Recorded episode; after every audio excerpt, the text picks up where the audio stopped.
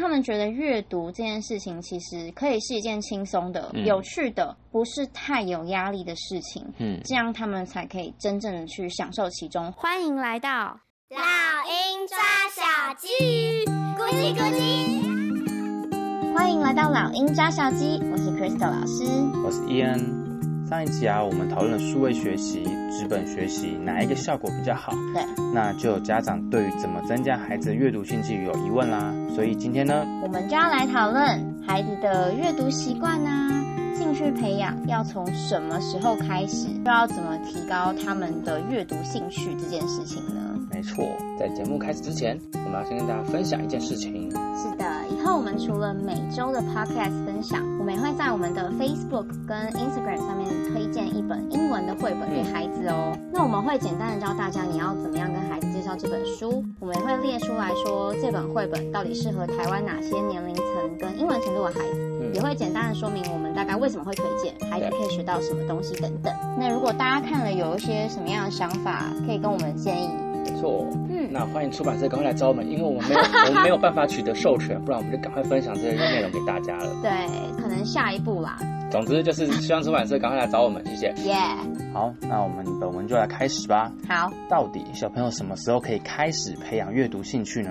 我觉得如果大家是老朋友，可能就听我们讲过一句话，因为我们第一集就说过，嗯嗯、孩子在七岁前是学习语言的天才。我不知道大家对这句话还有没有印象？嗯，我觉得就是老话一句，不用害怕提早接触英文。对，其实就是越早接触越好。对，你可以想象，他们还在 baby 的时候，你就可以放英文歌嘛。嗯，那他们在比如说零到两岁还在爬，嗯、他们就可以多看那种丰富啊立体的英文书。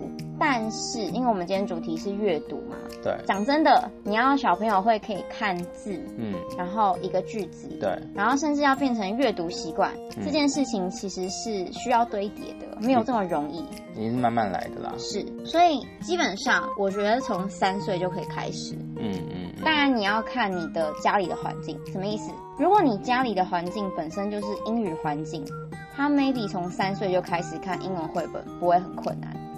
就是外国小朋友，他们从三岁就开始看，对，你想象得到那种一般的英文绘本，嗯、因为对他们来讲是简单的。难怪很多书上面就写什么适合年龄零到二岁，或者几岁到几岁。对对对，呃，但是如果说你的环境不是英文环境的话，你可能就要加一些岁数上去。就像刚刚伊人说的，我们很常看到绘本的分类，比如说零到两岁，它可能是那种我刚刚讲厚厚那种启蒙书。它的目的就不是在真正的阅读，它还要堆叠。那再往上，其实就是可能你会常看到三到七岁，超多三到七岁。嗯嗯。所以说，从三岁开始就是一个分类。那如果你是台湾小朋友的话，你的英语程度就要再加个两到三岁左右，毕竟英文不是你的母语。所以你要再用另外一种语言去阅读，嗯、其实是更有难度的，会有一个落差的门槛。所以它上面写三到七岁，通常在台湾可能就是就加个三岁，七岁到十岁之类的。对，大概是国小。对，国小的区间。哦明白。当然，我刚刚有讲个前提嘛，你要看你的环境。嗯，如果你的环境本身就是英语的环境，嗯，那就是非常 OK。所以其实也是要看你孩子去接触英文的频率啊，或者是程度等等，会不太一样。对。那我想要跟大家讲一个观念，就是阅读这件事情，其实一定就是要从小养成，不管任何语言，没错，或是任何类别。嗯，因为你没有持续的让他接触的话，嗯，他们不可能突然到一个年龄就突然会阅读，懂我意思吗？嗯，这是不可能。所以这件事情是从小就要培养的。那如果你今天听到我的 podcast，然后你发现你的小孩还没有阅读习惯，请赶快做这件事情，非常重要。嗯嗯嗯。再来就是要跟大家讲，通常如果孩子他可以养成一个好的阅读习惯，第一个关键是从小。对。第二个关键就是家长他会带着孩子去看各种不同类型的绘本，这是最棒的。爸爸妈妈带着看啊。嗯嗯嗯嗯，明白。那所以到底要如何增加兴趣啊？能不能提出一些呃实际的做法跟案例来给听众们做个参考呢？好，增加兴趣这件事情，我觉得就是你们可以先想一下，从小你们带孩子看绘本或者是书的时候，你们是怎么去挑的？对，一开始因为他年纪很小，他也不会挑嘛，所以可能是你们去帮他挑。但是我建议就是等孩子他已经开始有自己喜好，可能他很小啊，他可能三四岁他就有他的喜好，没关系。如果他们虽然也看不太懂。你就是可以选一些类别你觉得放心的，让他们自己去挑。嗯，嗯就是渐渐的，你就可以知道你的小孩他们喜欢什么样类型、什么主题的绘本。基本上要怎么样去增加小朋友做这件事情的兴趣或者是乐趣，嗯，就是找他喜欢的，嗯，这很直觉嘛。那大家可能就觉得说，那我的小孩就不喜欢英文，到底怎么办？其实我之前遇过很多他原本不太喜欢英文，嗯，他觉得看不下去英文绘本的小朋友，嗯，然后我就是找他们平常生活中有兴趣的主题，嗯，然后我可能就会再搭配一些好比音乐啊，嗯，或者是之前我们提过的影片，嗯，动画，其实也非常好用，你就可以慢慢去改变他们觉得阅读是一件很无聊这件事情的既定印象。嗯，这个让我想到，虽然不是英文啦，嗯，这让我想到我小时候大概小一吧，嗯哼，还是幼稚园，我有点忘记了。反正因为我爸妈他们都要上班，对，然后有时候就会把我调到图书馆去。嗯虽然不是学英文，但我就是会去看一些国语日报。你你有听过吗？啊，是不是透露我年龄？就是国语，我不知道，我不知道。国语日报里面它都会有一些小漫画，啊，或者其实其实很多啦，不是一点。是那虽然很多字我还不太认识。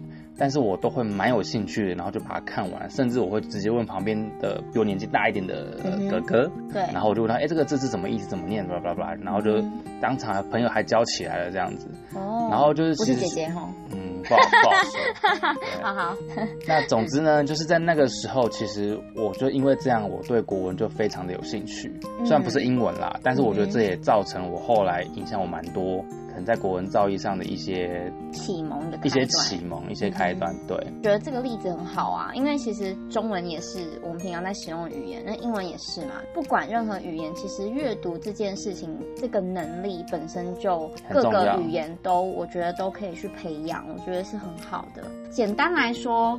综合刚刚 Ian 提到的例子，我觉得就是第一个，你找孩子有兴趣的，然后你可以搭配多元的工具，好比音乐、影片等等，或者是一些活动，让他们觉得阅读这件事情其实可以是一件轻松的、嗯、有趣的，不是太有压力的事情。嗯，这样他们才可以真正的去享受其中，或者甚至自己想要去找来看。没错，哦，那个时候几乎把《国语日报》都看完了啊，我至少我印象中至少二十期以上我都看完了。哇，对啊。很棒，很棒。好，好，那回过头来，嗯，那到底像我刚提到的、嗯、漫画，那到底是不是适合小朋友呢？好，我这边要跟大家讲一件事情，就是不要拘泥。嗯，没错。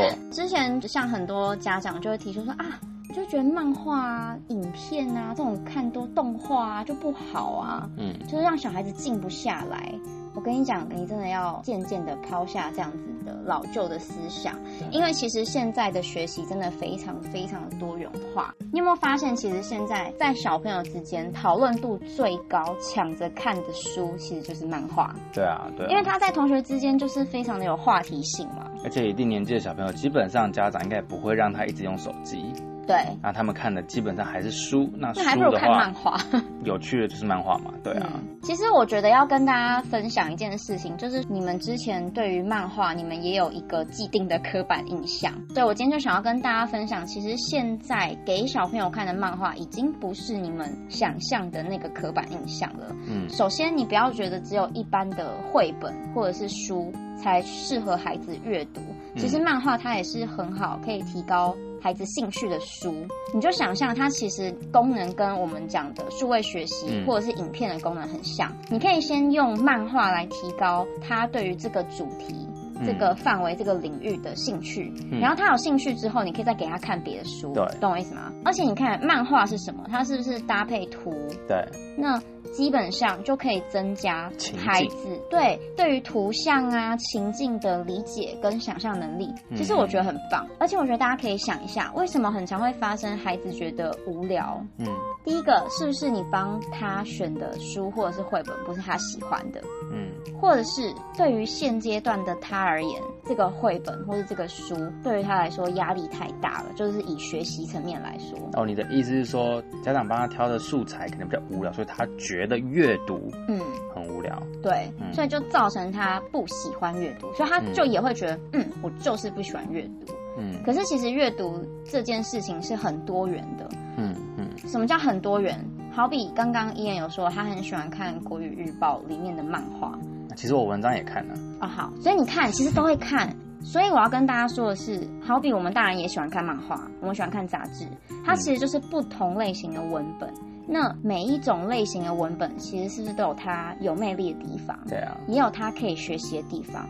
然后就像刚刚伊恩举的例子，他不会只看漫画。他会也会看漫画旁边的，比如说专栏或者是什么地方。他这有点像是互相牵引的感觉。这当然是看这个书本它的结构规划啦。像《国语日报》那时候可能就是，哦，我右边是漫画，那左边是文字。嗯哼。那文字跟漫画其实是有相关性的，所以我漫画看完我就去看文字。那这是中文部分，但我相信一定也有很多英文的教材也是这样的编排。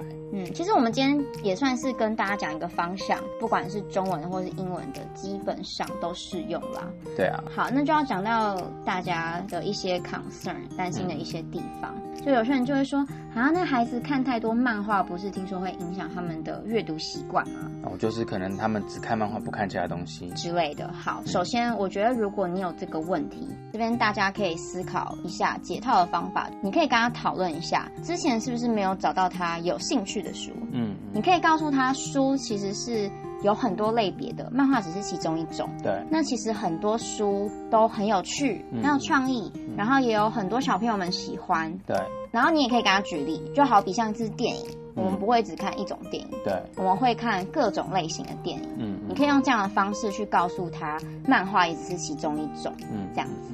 是有一些小说，他可能是看一看，哎、嗯，几页之后就有图片，也可以找这种素材来给小朋友看啊。对，其实很不错。嗯嗯嗯。而且啊，其实反过来想啦，如果他只看同一种类型的书好了，比如说只有文字的，嗯，那我觉得你可能反而要担心孩子他对于图像理解的能力会不会变得很弱。大家知道我想要表达的意思吗？嗯、就是要多元观看、啊。是的，要多元。嗯、好，那再来我们就想要讨论一下，很多家长还会有一个担心的一个点，那漫画会不会没有什么内容？嗯，会不会没什么营养？这样子？对。No，其实现在有很多很棒的漫画。我举例，嗯、好比是自然科学的漫画，对，他们就会用比如说小孩子喜欢的角色，比如说小叮当啊，嗯，或者是一些题材。然后再透过他们喜欢的主题图文搭配，嗯，去讨论对孩子来说比较困难的知识。对，好比我刚刚讲自然科学，嗯，平常你可能就觉得自然科学很无聊，嗯，就是很 boring。坦白说，像我就不喜欢自然科学，嗯，那我可能就会很适合看漫画。对，所以基本上你用这样子的方式去吸引孩子阅读，增加他的知识，他反而会觉得，哎。我突然觉得自然科学蛮有趣的，嗯，所以透过这个漫画就会提起他对于其他主题的兴趣，嗯嗯，然后他可能也会改善。他对于阅读觉得是一件很无聊的事情的这件刻板印象，对，更容易去阅读书籍，然后去理解更多的知识，嗯，那提起一些不同的兴趣啦，是，或是他对于其他书籍的接受度也会提高，提高对。再来是我觉得你要想一下，如果漫画在孩子间已经是非常流行的，对，然后你又不准他看，对，我跟你讲，他们会熬夜，或是跟朋友借来看，在学校偷看，上课偷看。其实不会比较好，对啊。那你还不如就是陪他一起去阅读，陪他去挑，嗯，然后你还可以跟他讨论，哎，这个漫画跟不同的书有趣之处在哪里？嗯，对，我觉得反而是比较好的一种方式。对啊，一起看啊。那其实回过头来哦，其实这都挂了一个点啊，嗯，就是你大人的陪伴，你花了多少时间？从刚刚提到的，好比是在挑书，嗯，那挑书的话。你挑哪些东西？那你有没有一起跟他分享，一起看？嗯。你是完全没有看过就直接挑给他呢，还是其实你有先大概看过、翻过大纲再挑给孩子？嗯、那个效果我相信是会有很大的落差的。对，其实小朋友不管是不是阅读，他在从小学任何事情，其实有你的陪伴就会差很多。阅读也是，嗯，嗯，一开始或许你只是帮他决定要看什么，对，或者是怎么样，但是如果你不陪他跟有陪他，其实差异会非常非常的大。嗯，嗯，那。当然，呃，从一开始我们刚刚提到的，就是挑绘本、挑书，嗯、然后再来是变成他们可以自己去选择他们的喜好，嗯，然后你陪着他们去挑选可以搭配的一些，比如说活动啊、音乐等等，对，去提高他们的兴趣。这些事情，这个过程其实都非常非常重要。为什么做这些事情可以让孩子顺利培养很好的阅读习惯？其实就是因为有大人的陪伴。那当然，除了家长之外啦，可能随着孩子渐渐长大，可能老师在其中当然也是扮演很重要的角色。没错。但是以我的经验，老师的引领是很重要。嗯，可是好比课后是谁要去跟他讨论这些绘本，或者是谁要帮孩子复习，谁可以再陪他读一次这件事情，其实我觉得家长的陪伴就会非常非常的关键。其实可以想一件事情，小朋友看完书之后，当下会最容易跟谁分享，最想跟谁分享，其实一定都是爸爸妈妈嘛。对。那如果你的态度是哦，我很忙，晚你再说。嗯啊，你今天先不要来吵我了。那你觉得小朋友的心态会怎么样？嗯，是，今天就是想要跟大家说，其实阅读这件事情是你跟孩子可以一起去培养的一个好习惯。而且人家说，小朋友就是爸妈同一个模子刻出来的嘛。对。如果你从，如果你在他成长的过程中都带着他一起看书，那他一定也会跟着你一起看，嗯，共同培养出阅读的兴趣嘛。对。而且反正现在就是也不能够随时出门，你知道现在要防疫，刚好是个看书的好时间。对，我就建议大家，你可以。先慢慢来，当然你可能你自己也需要培养这个习惯的话，对，你就先每周花一点点时间，就开始陪孩子阅读，嗯，然后不要让阅读这件事情变成是一件无趣的事情，而是你们之间可以很舒压的一个时光。其实我觉得你跟孩子之间都会有不同的收获。对，好的，好，那今天这集就到这边喽，好拜拜，拜。今天的节目就到这里，谢谢你的收听。我是 Crystal 老师。如果你喜欢我们的节目，请订阅《老鹰抓小鸡》，下一集就会自动送给你哦。不论是在 Apple Podcast、Spotify 或是 YouTube 的其他平台听到我们的节目，欢迎给我们五颗星，并留言给我们鼓励。花一点时间订阅及分享给你身边可能会有兴趣的朋友、家长或老师，让更多人一起讨论这个议题哦。如果你有任何建议，想法或有其他想听的主题，欢迎在 YouTube、Facebook、Instagram 搜寻“老鹰抓小鸡”，英是英文的英，欢迎留言给我哦。I'll see you soon.